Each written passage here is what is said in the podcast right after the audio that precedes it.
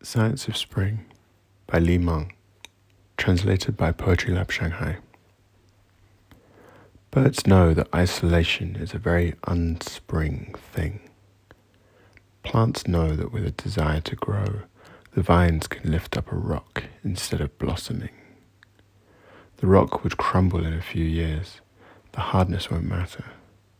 Birds know that in fact we have squandered the most optimistic and healthy rainwater of the year on nourishing weeds and fake news.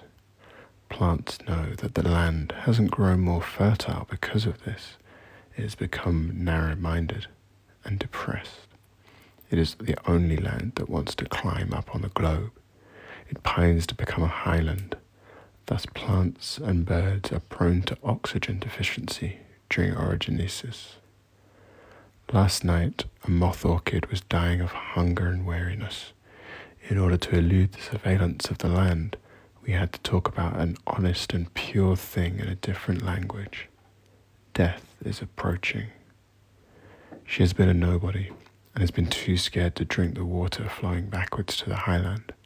She is agitated at night, and for this she hasn't forgotten to apologize in the secret future.